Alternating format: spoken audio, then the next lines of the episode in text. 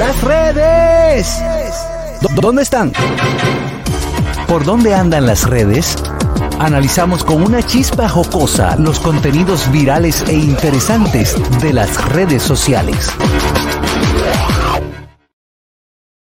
Las redes. Las redes, señores. ¿Dónde están las redes, señores? Y vemos que otra enfurecida mujer causa severos daños al vehículo de su pareja, rompri- rompiéndole el cristal frontal.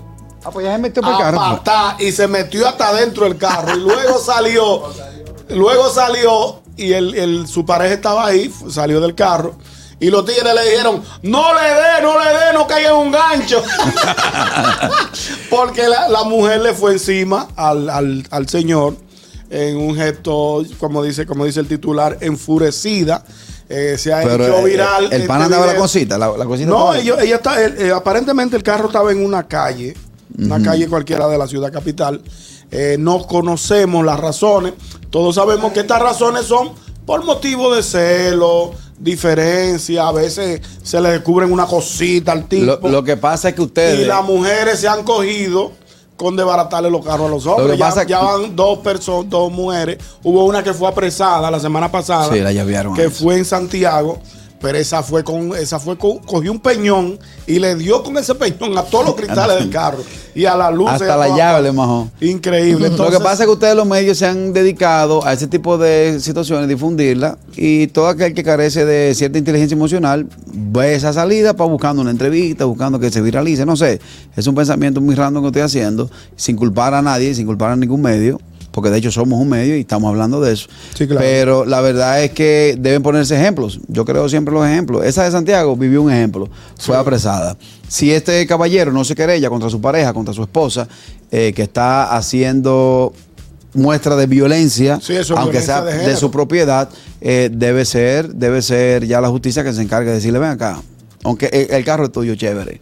no, el carro es de su pareja, no es de ella. Eh, Bueno, si están casados, ella Bueno. le pertenece el 50% del Ah, carro. bueno, también. O sea, es un tema complejo y yo lo que eh, eh, hago un breve llamado a que este tipo de cosas, luego de que pasen, hablemos de ellas cuando se lleve a cabo el ejemplo. El ejemplo es o está llaveado, tener una multa, porque a la hora en punto que veamos una graciosa rompiendo un carro y salga un león, un tipo con más problemas que ella, que lo Exacto. único, ay, yo escuché esta mañana que la parte que más le duele al hombre de su cuerpo es el carro.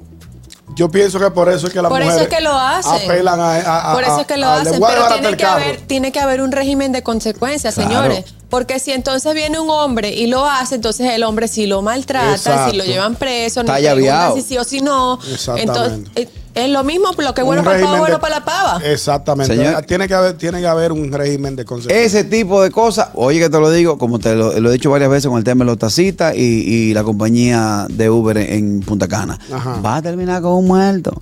Va a terminar claro. con un caso traer un lamentable. problema. Bueno, seguimos con Catherine Amesti. Bueno, señores, Catherine. sabemos que la semana pasada Harold y yo les dimos la noticia de que a Coscuyuela lo habían metido preso después Wow. de un, un hecho un poco dudoso que sucedió en la casa de su expareja Jennifer Fugencio, Jennifer Coscuyuela, como es mejor conocida por el público, donde le, se, le quemaron dos vehículos afuera de su casa Y vehículos de lujo. vehículos de lujo. Eh, supuestamente hubo amenazas anteriormente por parte de El Boricua y pues se lo llevaron preso presentando 15 cargos, entre ellos Wow. violencia doméstica.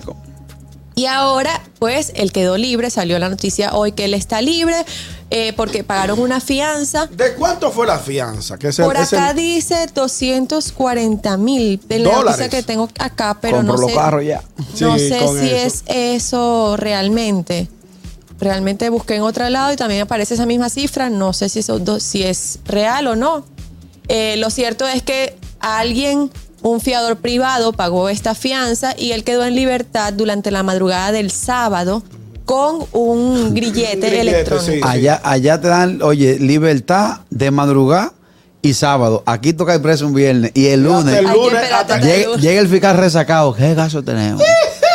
Dice, el, el comandante viene el lunes y el fiscal tiene que tráncalo ahí hasta el lunes. Ah, Cierra ya hasta el lunes. Bueno. Ay, mi También, madre. aparte de, de la noticia de Coscuyuela, tengo que decir, debo decirlo, que Pina Records se pronunció desde Ay, la sí. cárcel eh, respondiéndole a las declaraciones que hizo Don Omar en el programa o en el canal de YouTube del Chombo. El Chombo le hizo una entrevista a Don Omar que salió la semana pasada, donde él da declaraciones de un, si ustedes recuerdan, Don Omar y Daddy Yankee hicieron una gira que se llamaba The Kingdom, donde hacían Sí, un claro, versus, un cara a cara y tal.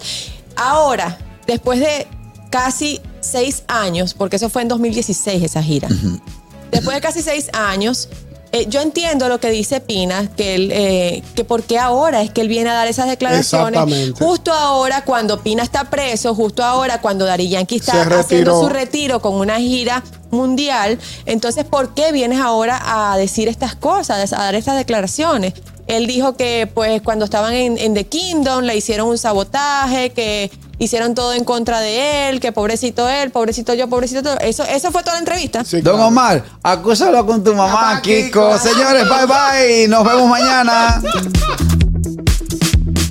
El gusto, el gusto de las 12.